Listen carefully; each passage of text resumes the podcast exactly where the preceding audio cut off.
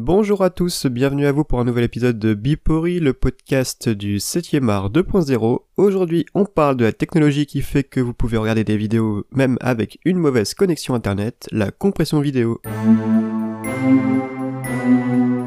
Le but de la compression vidéo est de réduire la quantité de données en minimisant l'impact visuel de la vidéo. L'intérêt est de pouvoir réduire les coûts de stockage et de transmission des fichiers vidéo. La compression vidéo est partout autour de nous désormais, que ce soit à la télé, par internet ou par la TNT, ou bien encore sur des plateformes en ligne comme YouTube ou Netflix. Les premières tentatives de compression vidéo datent des années 1950, mais c'est à partir des années 1980 que les premières solutions viables vont voir le jour. Il s'agit alors à ce moment de standards limités, affichant uniquement des niveaux de gris et avec une qualité peu satisfaisante.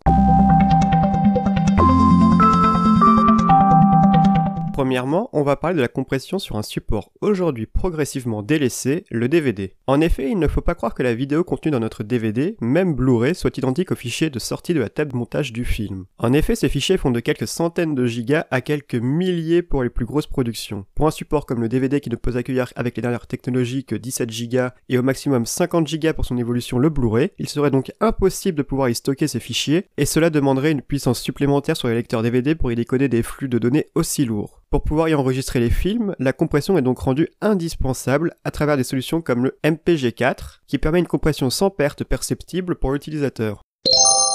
La télé ne fait pas exception, vous l'avez je pense compris, à l'utilisation de la compression vidéo. Avec le passage de la TNT en résolution HD en 2015, les normes de diffusion ont été revues, ainsi que les technologies de compression utilisées par les chaînes. Ce format de compression permet aux chaînes de se partager une bande de fréquence assez restreinte pour la diffusion, avec une qualité vidéo maximale pour un format en Ultra HD.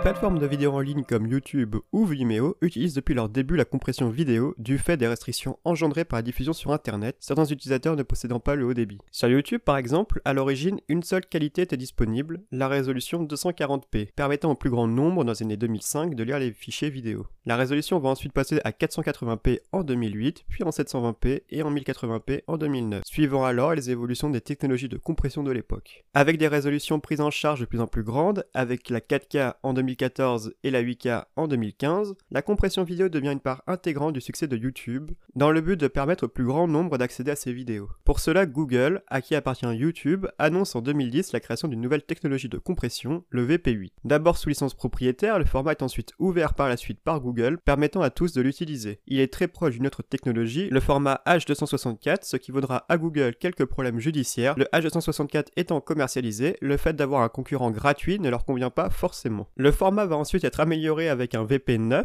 qui permet de diffuser des vidéos avec une meilleure qualité que sur VP8 et en réduisant de 50% l'utilisation de la bande passante internet.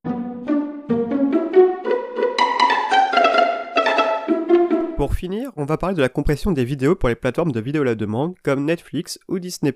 Dans le cas de Netflix, la compression vidéo fait partie intégrante de l'expérience utilisateur. L'entreprise possède des techniques de compression enviées par la plupart de ses concurrents, permettant de diffuser des images de qualité semblable au DVD, mais avec une utilisation de débit internet plus similaire à celle d'une vidéo YouTube. Netflix arrive par ailleurs à traiter des films entiers en quelques heures seulement et espère bientôt arriver à 30 minutes maximum pour un programme en HD. Elle possède des outils poussés dont certains sont disponibles librement permettant de contrôler la qualité visuelle perceptible d'une vidéo avant et après compression, et vont même jusqu'à faire du tracking d'œil pour savoir où le spectateur regarde dans une scène, et donc pouvoir concentrer les détails dans cette zone. Du fait que la principale technologie de compression H264 soit sous licence, et qu'il faille payer une licence pour l'utiliser, Netflix a initié avec d'autres gros acteurs d'internet comme Amazon, Google, Microsoft ou encore Intel en 2015 l'Alliance for Open Media, dans le but de développer un format libre de tout droit, l'AV1. En 2018, le regroupement arrive à son but et publie les spécifications du codec AV1 permettant un taux de compression supérieur de 30 à 40% en moyenne par rapport au VP9 de Google et de 50% face au H264. Cependant, ce nouveau codec consomme beaucoup plus de puissance de calcul que ses homologues, son adoption n'est donc pas prête pour le moment. Netflix par exemple commence à expérimenter le déploiement sur les applications mobiles Android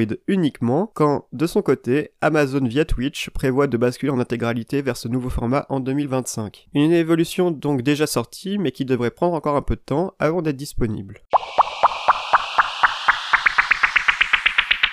Merci d'avoir écouté cet épisode de Bipori, j'espère encore qu'il vous a plu et vous avoir appris des choses. Pour le prochain épisode, n'hésitez pas à envoyer vos questions sur Twitter ou en laissant un message vocal sur Anchor. On se retrouve vendredi à 16h pour parler du passage de la TV au web avec un co-présentateur. En attendant, prenez bien soin de vous.